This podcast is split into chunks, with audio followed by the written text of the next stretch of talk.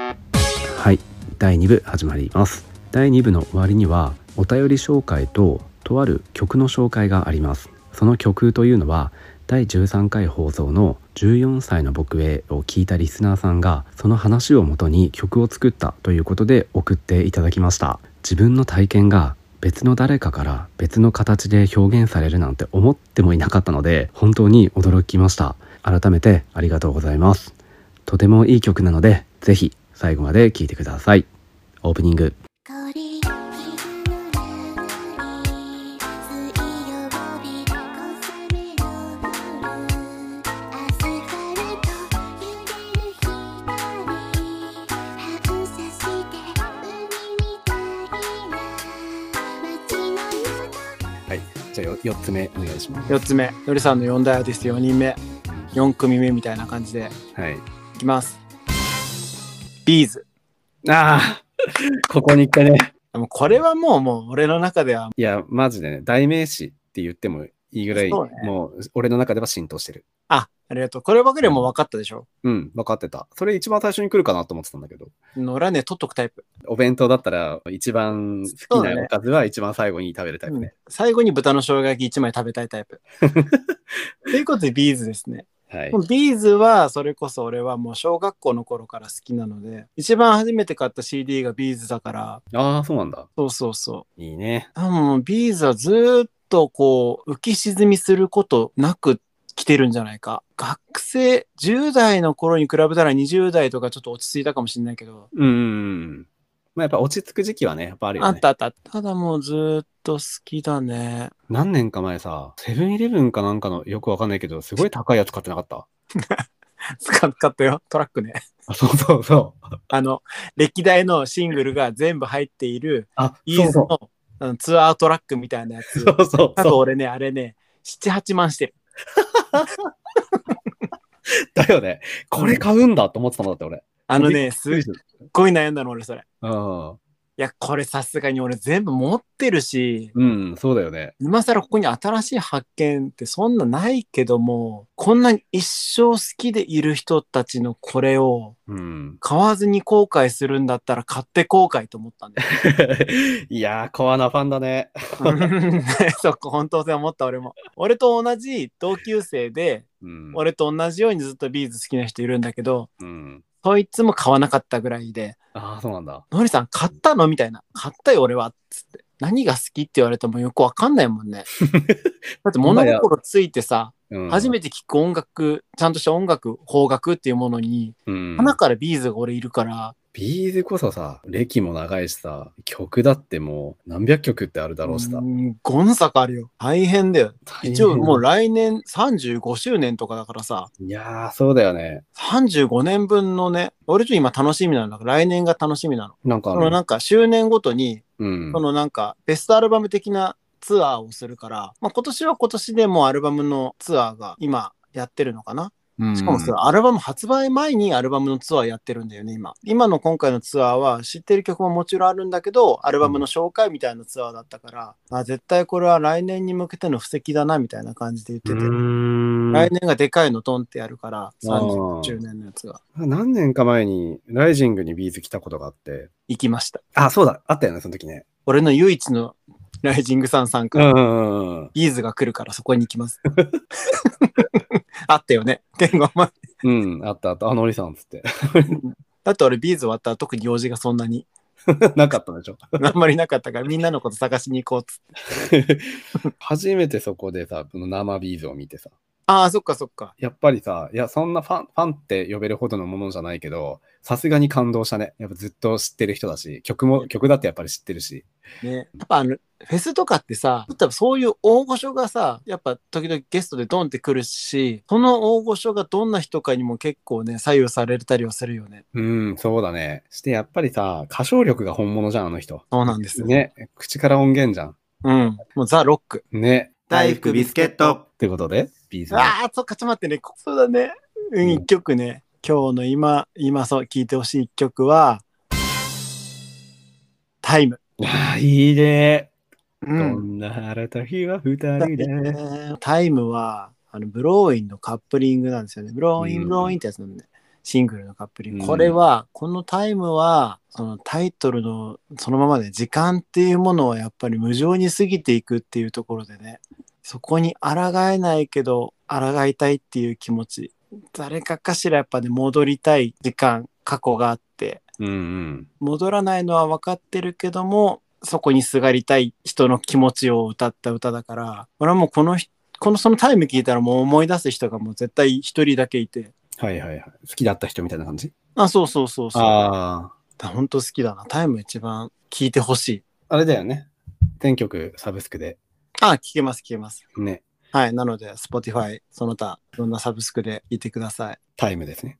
タイムですうん。ありがとうございます始めたら終わらないのでということで僕4人出揃いましたはい。いよいよいよいよですね。はい。 8人目健吾さんの4大アーティスト4人目4人目。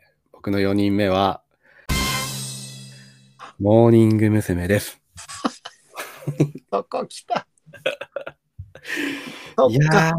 ー、やっぱりね、モーニング娘。は外せないよ。ううーんん。そうだろうな。うん。もう大好き。ずっと。もうね、振れ幅がすご い。ホルモンからモーニング娘。まで。そうなんだよね。俺、自分でも思う。ジャンルの幅が。 ね。いやー、モーニング娘。はね、まあ、やっぱりさ、まあ、言わずと知れた、朝やんから、そう、当時中学生だったから、まあ、ずっと見てて、自分の中で爆発したのは、やっぱり後藤真希加入なんだよね。ああ、はいはいはいはい。うんもう、ごまきはの今でも好きで、YouTube とかも見てんだけど、あの、金髪でね、その当時。そうそう、当時ね、ラブマシーンで入ってきた時の衝撃うんあるやね。うん。まあまあ、可愛い子入ったなと思ったもんね。うん。すごかった。いや、マジで本当にね、俺もモーニング娘。に入りたい、何度思ったこと か。夢にまでね、加入した自分をね、もう見たこともあって、そっちもううんモーニング娘。に入りたいって思ったことは何回もある。 え、それはどういうことは、はい。アイドルになりたかったって。モーあニング娘。になりたかった。モーニング娘。になりたかった。うん。あの頃はなんかそういう夢を見たりしてたね。うんもうイブニング親父でいいんじゃ ないか。いや、今はね、いや当時は俺も少年だったからさ。うんあまあそうだよね。まだアイドルいけんじゃないかぐ らいの。そうメンズモーニング娘。とか作ってくんないかなとかね、ずっと思ってた。うん。あえでもそねの、そっか、モーニング娘。になりたいっていうのは、うん。その、ごまきに会えるからとかではなくて、うん。もうあの中の一員になりたかったの。なりたかったの。そう。あのあー一員になりたかったの。一緒に後藤真希と並んで、センター立とうとした。そのつもりでしたけ ど。何かぐらい。何かぐ らいの。並んじゃったと思って、今。 安田圭じゃないんだ。ポジション的にそこら辺ではないんだ。そういうのはノリさんやってもらってさ。もう大体そんな感じじゃん。やめないよ。やめないよ。そういうのやめないよ。ダメだよ。俺石黒綾ぐらいでいいよ。いや、まあ、モームスも好きなのはもちろんなんだけど、うん。もうね、やっぱあのハロプロがすごい好きで。あ、言っちゃった。うん、そうそだうねね。そうなるよね。そう。まあ、だけど、まあ、本当にモーニング娘。一強ぐらいなんだけど、その他の派生ユニットとか、まあ、当時のね、まあ、今だったら、そのアンジュルムとか、まあ、椿ファクトリーとか、まあ、そういうのいっぱいいるんだけど、うん。もうちょっと昔に戻ったら、まあ、シャッフルユニットとかもあったじゃん。あったあった。その他にもさ、あややとかミキティとかさ、太陽とシスコムーンとかいっぱいいたでしょ。うんうん。いたいた。平家道夫とかね。そう、メロン記念日とかね。でもそういう人たちも合わせても全部好きだと。もう曲がすごい好きで。うんっていうことは、もうイコール俺の中でもツンクがやばいの。え、じゃあもうそれはもうシャランキューっていうとこいやいや、シャランキューはまた違うのさ。なん でよ。ツンクが好きなんだろもう畑とか違うでしょ、もう。あんなにね、バリエーション豊かな音楽家見たことないもんだって、もうつんくほど。うああ、んまあまあまあ。だって小室さんさえ嫉妬したんでしょ、きっとあれには。で、小室さんがもう嫉妬してダメだと思った人物は宇多田ヒカルだからね。 あ、そうだった。ツンクオスではなかったね。で、秋元康が、こいつはやばいと思ったのはつんくだからさ。ああ、はいはい。うんまあそこね、やっぱ二大巨頭というかね。やっぱりね、歌謡曲っぽいものから、ファンキーな曲調とか、さらに、うん。まあ、最近でこの EDM の路線まで、もうこの多岐にわたるこのジャンルを、ちゃんとあの自分流に取り込んで、アウトプットするっていうのを完璧に作り上げてくるって、もうツンクの他に多分いないと思うんだよね。すい。ごい、すごい褒め言葉だ、本当にそれ。もうマジですごいと思う。本当にツンクが好き。だけどツンクはサブスクに否定的なんだよね。まあ、そこはちょっと俺と考え方違うんだけど、あ、だからないのか。そう、ないの。あのプロジェクトはね、サブスクにないんだよね、モーニング娘。ね。うん。こそれこそさ、モーニング娘。に関しては、うん、多分同意する人が本当にいっぱいいると思ああ、うん、そうかもしんないね。う。うん。でまあ、それぞれの年代でライブも行ってるし、ドリームモーニング娘。っていうね、ドリームスのライブも行ってるし、あの、OB、あ OG か、OG たちがやってるやつでしそうそうそううょん。なんかいろんなこう、時代があるよね。今のモーニング娘。も好きだし、今何期なのこの間、先月かな入ったのが16期。 あ、いや、なんちゅうの、そういうことじゃなくて、あのさ、縄文時代とか弥生時代みたい な、あそんな感じでわさ、わわかりました、わかりました。かります黄金期とプラチナ期とか言われてるやつね。なんかあるんでしょ、そういうの。そうそうそうそう。今は福村瑞希。大福ビスケット今は何百人いるのモーニング 娘。西暦に合わせてるはずだから、2022年。 待って待って、怖い怖い。会場に入らないじゃん。お客さんの方がそっちじゃん。 お客さん側で踊ってる、あの、紅白のさ会場みたいにさ、あのこう、突然さ、席のさ、席と席の間にさ、こう、いるいる一列になってなんかダンサーとかいるじゃんうん。あれあれ。あ大れの変イだメージしね。ちゃもえばう2000人もいたらそれは大変だわな。うん。うん、モーニング娘。行きましょうか、そしいたら。やーもうね、これはもう悩みに悩んだね。悩んだけど、結局帰ってくるところは、泣いちゃうかもっていう曲です。これはさっき言ってた、のりさんがななんとかキーなんとかキーっうんて。ところで行けば、うんプラチナキーって呼ばれるところの曲で、どういう曲調なんですか歌謡曲っぽい、アップテンポな歌謡曲。もうめちゃくちゃ死ぬほど聞いたんだよな、俺。それはなんか、聞くと、ちょっと気持ちが高ぶるのうん、そうだね。高ぶるというか、歌謡曲ってさ、高ぶるっていうよりかはさうん、じわーっと入ってくるっていうか、そうだね、染みてくるみたいなね、うん、そうそうそう、それに近いの。あうんーあー、ちょっと聞いてみよう。うんまあ、探してみよう。一気にこう火つかないって感じ。あーあー、徐々に徐々に、う助ん、そうそう走そをつけながら、助走をつけながらうん飛んでいくみたいな感う。じ。そうそうそうそうそう。うん。でもうかなりこう、後半、後半っていうかもう、サビが来る頃にはもうグーってくるっていう。あ、これ聞けば聞くほどみたいなやつですか。あースルメ曲ではあるかもしれないね。ああー、はいはいはいはい。うんこれだからツンクはやめられないっていう感じなんだよね。ああ、うんいいね。大福ビスケじゃあ、とりあえず、はい。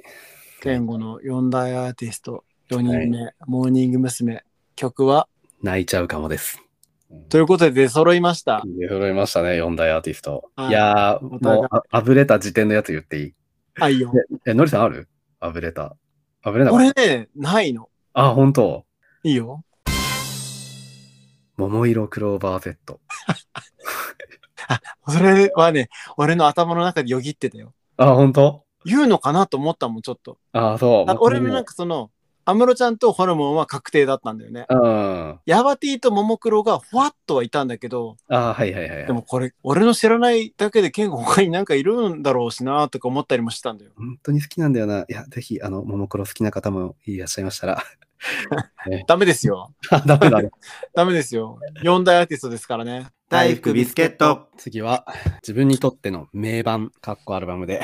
これはなかなか難しい話でしためちゃね。くちゃ、これ、これが一番悩んだわ。のりさんにとっての名盤は、ビーズの In the Life っていうオリジナルアルバムってことだよね。と、ベストとかじゃなくて。うん、オリジナルアルバム。しかもほんと古いよ。90年代のあーそうなんだ2年とか3年とかそれぐらいになっちゃうんじゃないかな。ビーズが好きで、かつその当時ちょっと好きだった人もビーズが好きで、その友達好きだった友達が俺に貸してくれたアルバムで、でもこのアルバム自体はもうほんと CD 割れるんじゃないかっていうぐらい聞いた。あのね、多分ビーズのファンの中で有名な歌が、もう一度キスしたかったっていう歌があるんだよね。はいはい、有名だよね。もう一度キスしたかったって、これアルバム曲なのもしかして。そうだよ。あ、そうなんだ。えすごいね。だからねアルバム曲がこんなに浸透してるんだ。そうなのさ。えだからもう一度キスしたかったは本当に名曲だと思うんだけど、う、うん。俺にとっても多分ほん、殿堂入りしちゃってる名曲なんだよね。いや、なんだろうね。俺の中でもなんかその当時を全部思い出すの、このアルバム聴いたら。うんあの、ちょっと前にお話した初恋の人がまさにそのアルバムを貸してくれて、もう自分にとって大切な名盤なんだね。名盤。うんもうカラオケ行ってこれのアルバムの1曲目から10曲目まで全部歌いたいもん。いや、これやっぱすごいね。一つの映画をこう曲にした感じだなまあアルバムってやっぱりね、ストーリー性があるもんね。んそうそうそう。ということで、俺の名盤は、ビーズのインザライフですね。う。いやー、いいね。はい。じゃあ、でじもゃあ、はい、俺の名盤は、いやー、待って。来てしまったよ。来たね。いやー、どうしよう。どっちにしようか。ああ、迷ってる。決めました。やっぱり、ベターなんだけど、宇多田ヒカルのファーストラブ。いや、このアルバムはね、まあ、言わずと知れた。いやいやいや、日本で一番売れたアルバムじゃん。そうだろうね。うん当時さ、ユニクロのフリースより売れたっていう。そうなの。もうそれだってワイドショーでそうやって言ってたんだから。当時バカ売れだったからね。ファーストラブは、いや、まずさ、本当に全曲、マジでシングルでいけるなっていうね、アルバムだと思うんだよね。In My Room とかさ、うんうんうん。当時、わかんない単語ばっかり出てきて、もうフェイ ク、もうフェイクネイルから始まるさ、あそ、あそこの下りえ何何確かにそうだよね。なそう何何ってなるよね。そう、え、何、何言ったの今みたいな。 俺がファンって言ったら、もうファンの人に怒られるぐらいのレベルではあるんだけど、ライブも行ったことないしさ。だけど、宇多田ヒカルって、やっぱ当時オートマティックから出てきて、この今の現代の J-POP 界は、宇多田ヒカルを基準に作られてるって言われてるぐらいなんだよね。ええそうなの。オートマティックとか、うんうんうん。ふわりってあるじゃん。えーはい。宇多田ヒカルの一番最初の出だしのさ、な、中い目のベッうん、であるでしょ当時の J-POP 界においてのふわりでは考えられないようなふわりだったっていうふうに言われてるのさ。まあこれえもー俺も受け売りの情報なんだけど、なってまず切るっていうのがもう斬新だったのって。ええなで切って、その次べで切るじゃん。うんうん。で、当時の J-POP であれば、もうなのところはあーになってただろうっていうぐらいのものだったのって。それで、ああ、うんうん。あーから始まって、で、7回目の、で、ベルデっていうふうに。だからこういうふわりを最初に日本にこういうふうにやり出したのが宇多田ヒカルだっていうふうに言われてて。だきっとそういうところからもさ、なんかきっと俺らの耳には全く新しいものが入ってきたよっていうふうに感じたところだからそういう言語化はその当時、俺らにはできなかったけど、うん。とにかくそのセンセーショナルなものを感じたのは、多分そういう今までになかったそういうふわりとか曲調。宇多田ヒカルの声って、なんとかっていう、その人間が聞いたらうん癒し効果があるようなものってなんか言われてるらしいんだよね。あの F 分の1揺らぎみたいなやつはあ、そうそうそうそうそう、そそれだわ。うんいはいはいはい。その効果があるらしくて、ちょっとハスキーがかったさ、あのファルセットとかさ、そういうのが全部詰まった最初のアルバム、うん、やっぱすごい名盤だなって思う。これ持ってた持ってたよ。買った持よ。ってたんだ。うん。持ってなかったの持ってなかった。それ非国民だよ。大福ビスケット。そして次が、洋楽の一曲。洋楽もさ、うんもう俺なかなか好きだからさ。この前喋ってた時にさ、好きだって言ってて、俺はそれが意外で、ああ、そう。まあ、洋楽好きなことをあんまり公表してないからね。なんかこいつ、すごいぶってるなっていうふうに思われても嫌だし。つぶってるでしょ。そうう、ん小学校の時からね、もうなんかいろいろ聞いてんの。え、すごいね。洋楽は本当に聞いてこなかった人だからな。どうぞ。はいはい。じゃあ、のりさんの洋楽、キアラ・セトルさんの This is Me。いや、俺わかんないかも。聞けばわかるかな。これね、映画の歌、グレイテイスト・ショーマンっていう、あー、ミュージカルの。そうそうそうそう、はいはいはいはい、はい。あのヒュー・ジャックマンが主演してて、通りでピンとこないよと思った。あまあそうだよミュージカル映画自体がケンゴはあんま得意ではないから、うねん、そうだね。でもこの This is Me は映画自体がさ、サーカスが舞台になってたりして、そのサーカスに出てくるその役者さんたちがコンプレックスだったり、人から揶揄されるようなものを抱えながら生きてきてる人たちを、あえてそういう表舞台に立たせて、そのサーカスっていう中で成功させていこうみたいな、うん。ちょっと目立たせていこうみたいな、極物みたいな人たちさ、グレイテストショーマンなら結構見てる人いそうだよね。ああいうミュージカル系のね、ものを好き。そうそうう、多分ね、めちゃめちゃ流行ったから見てる人いっぱいいると思うんだよね。うん。確かに。で俺英語全然わかんないからうん。 字幕で見た時にミュージカル映画だから歌うじゃんだからその歌ってる歌詞がさ出てくるわけですよ日本語でその歌詞に俺えらく感動しちゃってサントラを買うっていう、そこまで行ったんだ。ええ、もうすごいこの歌いい歌だわってそして今もずっと聴いてるかなこれたまに聞くんだよな映画の中で歌っていくあのマイノリティが立ち向かっていくっていう感じなところがすごい俺好きなんだよな泣いちゃうまあ、そういう背景がありながらも、その曲が好きなんだ。そうそういう歌詞っていうのも好きだし、うん。使われ方も好きだし、曲は好きなの曲も好き。あ、曲も好きなんだ。映画とともに皆さん見て聴いてください。じゃあ洋楽の一曲はそれですね。はい、それです。はい。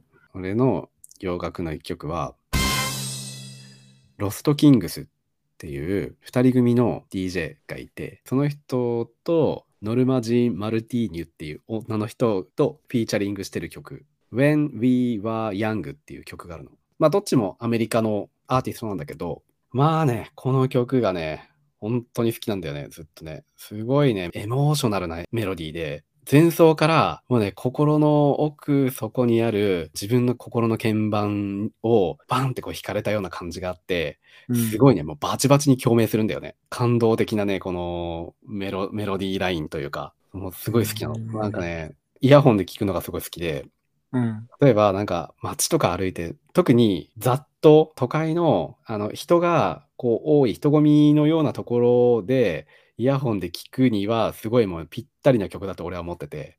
ああ、シーンまで、その、あそうそうそう そう。うん。あそこで聞くともうすもう目に見えるものが全部名シーンに見える。ええもうぜひ、あの、聞いたことない方いたら、あの、サブスクでも聞けるんで、聞いてみてください。大福ビスケット。じゃあ次は今日の一曲だね。今聞いてほしいっていう。行きましょうか。うん。じゃあ、のりさんの今聴いてほしい一曲。松任谷由実、ハローマイフレンド。あ いい ね。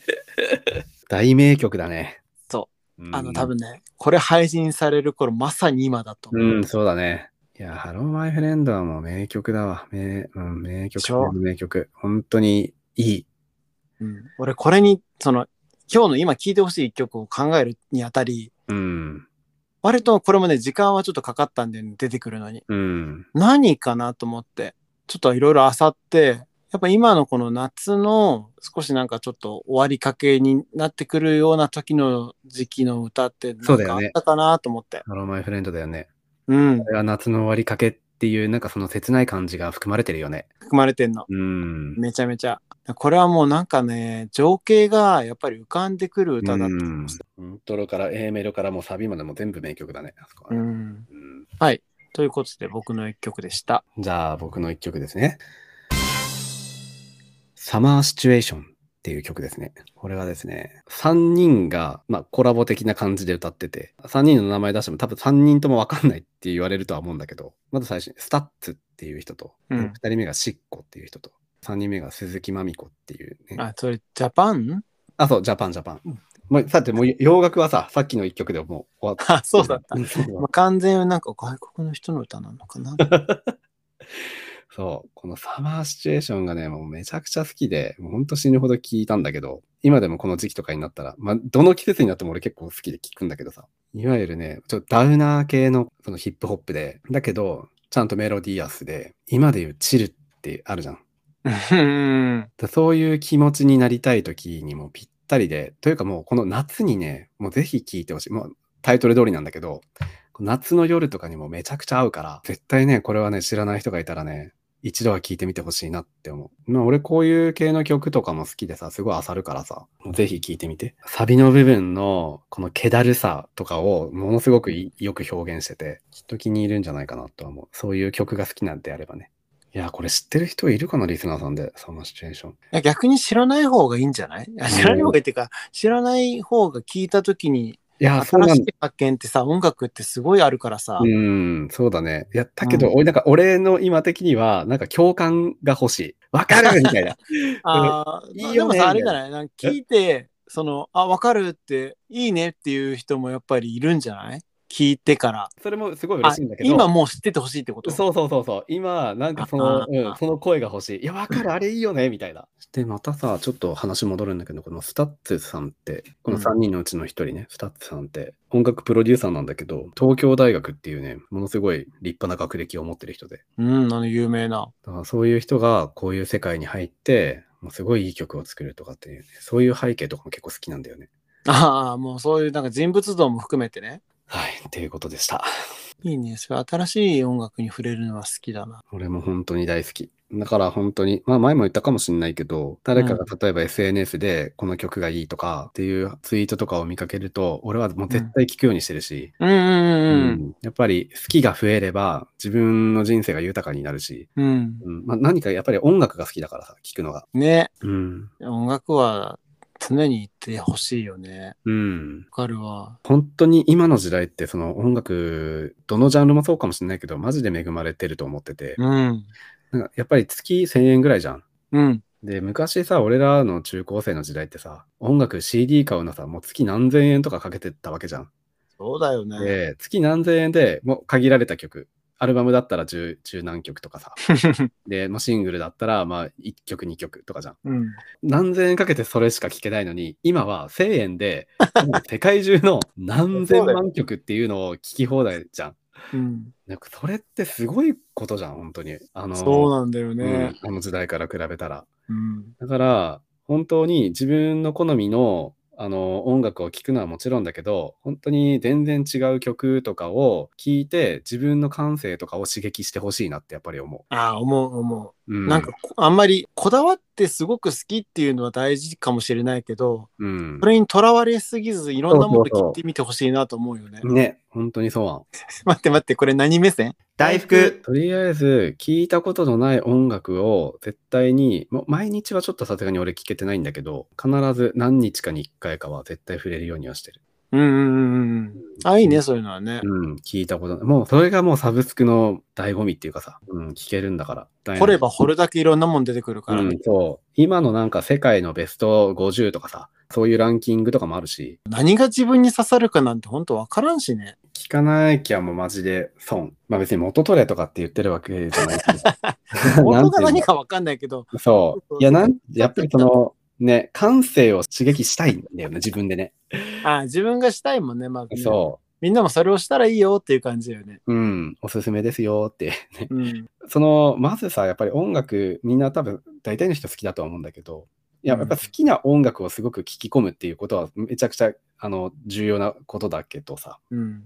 よりよく好きなものをより深く好きになれるかもしれないし。あまあ確かにね、うんなんか変な話、そのなんか違う方向に一回行って、行ったところで、うん。あ、やっぱり俺こっちの方が本当に好きなんだなって再認識できるきっかけになるかもしれないしそねう。そうそうそう。いずれにせよね、学びと気づきがたくさんあると思うんだよね。うん。ということで、ラスト、は迎え、迎えますが、あえー、もうラストですか。そうなんですよ。いよいよ最後のテーマとなりました。はい。最後のテーマは。音楽とは。 はあ、重たい。もったいね。なので、かっこ、自分にとっての音楽とは。はい。音楽とは、ね自分の人生にとって音楽は多分空気と同じぐらい大事なもんなんだよね。うん。ねそこにあって当たり前だと思ってるし、ないと困るもの。で、その時々の自分の気持ちを代弁してくれるもの。うん。あと、自分の生活、人生を彩り豊かにしてくれるもの。うん。これが音楽ですね。うん。なしではきっと無理だなって思った。そうだね。この音楽っていうものがないと、うん多分今までそれになんか助けられてるっていうとちょっと大げさかもしれんけどい、やー、あるんじゃないあるんだろうね、きっとね。助けられてること。それこそなんかその音楽を聴いた時に感情が揺さぶられるっていうのはまさにきっと大事なことだなとも思ってるし、うん。その時感じたものって多分時間が経った時に全く同じようには感じることができなかったりするし瞬間瞬間多分同じ曲でも違う感じ方捉え方がすることができるから不思議なものだしでうんこれってもう今まで出会いじゃない結局音楽って。出会いです、本当に。ね。だから今まで出会ってくれて自分にこういろいろ影響を与えてくれた音楽に本当にありがとうとは思うしこれからも仲良くしてねと思う存在だな。ああ、そうだね。ハグしてたいよね。ああ、してたい、してたい。うん。音楽とね。うん、もうバックハグでいい。え、される方。時にした い。ありがとうっ 基て。本され て、時基本はされて、時にありがとうって。そうだね。うん。それぐらいの関係がいいかもね。そうそうそうそうう。ん。です。はい。ありがとうございました。じゃあ、どうぞ。はい、俺はねアルコール度数99%の自己陶酔できるものだね、おーうん音楽はねあれもうさめちゃくちゃ酔うじゃんうん。もう聴いてる方ももちろんそうだし作ってる人も歌ってる人もどんなに済ましてても絶対みんな酔って んの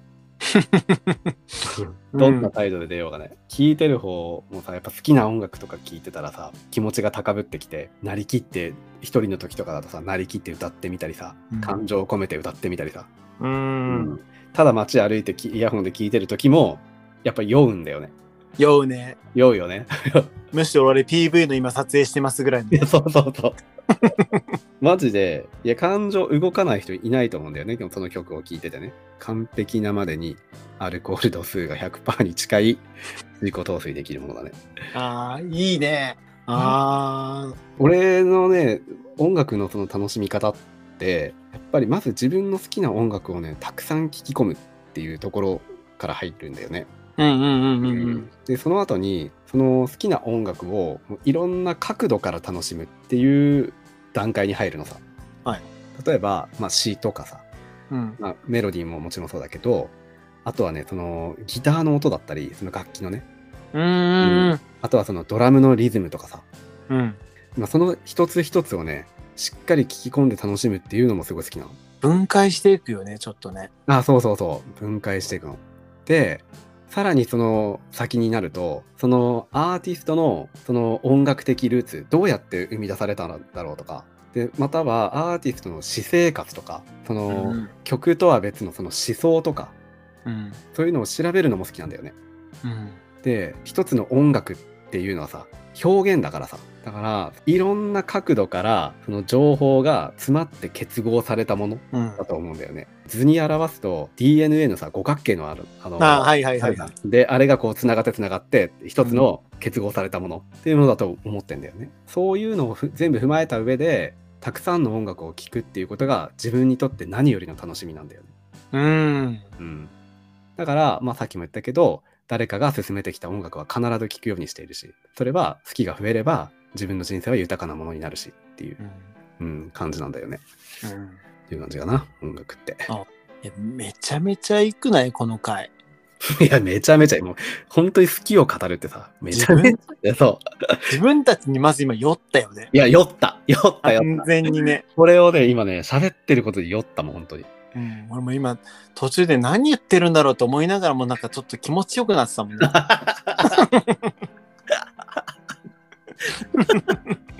こいつ一体何言ってんだろうって ね。うん大福音楽の話はみんなできるだろうからさ、そうそうそう。参加しやすいんだよね、やっぱうりね。ん、うん教えてほしいな4大アーティストとかさそれまでいかなくてもさ、うん。ね、好きな曲俺は、私はこの人がっていうのがさ、ねもしそれが自分が全然聞いたことない人だったらさうん。ちょっと聞いてみたいんだよね本当にねということで、今回の音楽会は第1回目ですね。また、来年の今頃でもまたやればいいんじゃないじゃあ、エンディングいきます。はいはい。で、エンディング行くんですけど、はいで今回、で本当は13回目について自分たちから触れておくのはやめておこうねっていう話を決めてはいたんですけ ど、あの神回ですか神会と呼ばれ、呼んでくれている人たちがもう何人かいるんですけど、あ僕も読んでますあーありがとうございます。 でまあちょっとね、あまりにも反響が大きくて、まあ、それに自分たちが、自分たちからこう触れていくのは、まあ、それに本当にすがってるような感じが して、ちょっともう触れるのはやめようねっていう話はしてはいたんですけど、まあ、ちょっと今そう回だ音楽の回やろうねって言ってたところで、うんこの13回を聞いた上で曲を作ったといやーすごいよねほんとすごいという方が現れまして曲をいただきましたねちゃんと歌詞付きで、まあ、ちょうど本当タイミングよく音楽の回だということでこれを僕たちの最後の終わった後に曲をかけさせてもらおうかなと思いますはい本日のエンディング曲ですね、エンディング曲で、それで締めさせていただこうかと思います。で、その他にも13回を聞いてお便りをくれた方もいまして、それはのりさん。そうですねはいはい。はい。で、その他にも、そのお便りくれた方が、ナナシさんっていう方。面白いんですよ、この人うん。プラネタリウムごっこについて触れてくれていて、はい。ナナシさんもプラネタリウムごっこしてたみたいで、で、その時にノックしてきたのを、健吾の時はおばあちゃんだったんですけれども、ナナシさんの時は同級生のお兄ちゃんっ ていう、うん。やっぱ皆さんそれぞれノックしてくる人は別なんだなっていう。ね えお便りじゃなくて、ツイッターの方で、トミーさん、母親が入ってきたっていうコメントを残しました。そうでしたね。はい。まあノックするのはやっぱ、おばあちゃんに限ってのことではないっていう。ね、みんなおばあちゃんだったらよかったのにな。みんなおばあちゃん、いや、違うらしいわ。ね、えうん、なんかちょっとすごい番組の感想をね、素敵にいただいて。はい、本ありがとう当ございにありがとまうございす。。ました。あと僕のギャッツビーについても触れてくれたのそうだそうだすごいありがたい。あ同じ仲間、ね青い油取り紙は僕も覚えてますよ。懐かしいですね。覚えてますようんあの、ちょっとビニールっぽい感じのやあつだよそうね、そうそうそう、ねあれ進化バージョンは表と裏でちょっと素材が違う感じのが出たあそうなんだあとねうん表で油取って後ろで粉吹くみたいな、そんな感じのやつしかもこの七瀬さんね、本当にあの初期の頃から聞いてくれてたみたいで、あの、あ子さんすごいいわゆる子さんですよね。子さんもうはい 大福。大ベテラン はい。七瀬さん、本当ありがとうございますあり。がとうございます、はいあでもう一人その、はお便りくれた方が、はいうんと「人生のバイブルは君に届け」っていうねはいはいはい。素晴らしいこのタイトルラジあオネれーはあれムですよね。少女漫画の君に届けでいいんですよね。そうなんですよ、その人多分それ人生のバイブルにしてらっしゃるみたいではい。あのもう13回を聞いてあの興奮が冷めやらず職場の人に勧めてしまい若干ゲイバレするっていうのわけよくわか んない大丈夫かないやすごい心配やりすぎ、やりすぎちょっ。と俺心配しちゃった逆に君に届けさんを心配してし まった心配だったよ。 ありいやありが大丈ほ夫んだ本当にありがたいんだけど心配になっいちゃやってそういや嬉しいんだよね、いやうん自分の話をでよかったって思えてもらえて人に勧めてくれたっていうのは嬉しいんだけ どゲイバレするぐらいまでいや仕掛かるぐらいまで もうちょっと自分の身をあの大切に、身を削ってこのラジオをおすすめしてくれたっていう方なので、ええいや本当にあの感謝名誉リスナーのねそうです 称ね号を名与誉えリたスいナーです はいどうもありがとうございますで今回のですねはいえーと夜の楽屋さんですね楽屋さんがこの話を聞いて、まあ、感動したということで時間をかけて作詞作曲をしたということで、1回目聞いた時にさ俺あんなクオリティ高いものだと本当に正直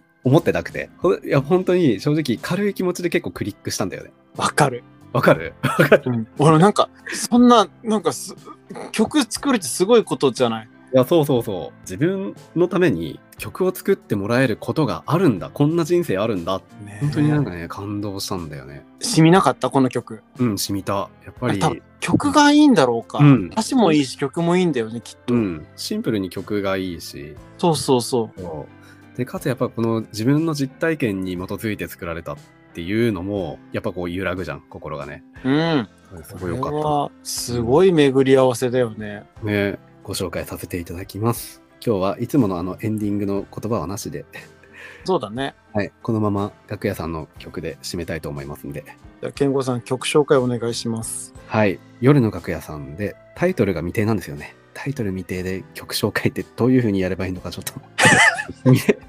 見たことも聞いたこともないんです けど。あの仮鳥僕も見たことも聞いたこともないんですけど、そうですね。なんかやるのかななと思ってじゃあ、タイトルが未定だったので、タイトルはちょっと仮で、あの時の配信会のタイトルにしようかな。ああはいはいはい仮でね。歌詞はこの放送の概要欄に載せておきますぜひ聞いてもらいたいです。夜の楽屋さんで、14歳の僕へ。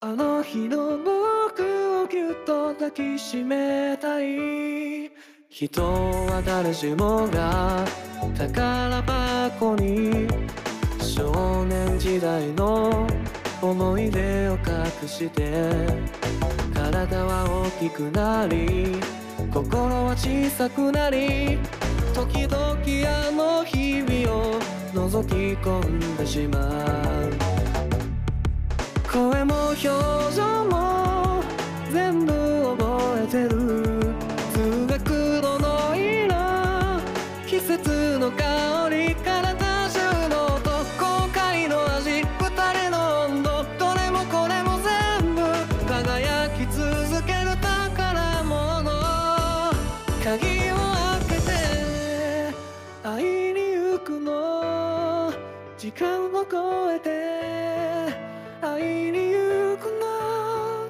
心臓をえぐる吹雪が体を狩る花火がきっと今の僕を形作ってるめちゃすごいよよく耐えたよでも負けんなよすぐ伝えんなよ何もかも全ての言葉を飲み込んで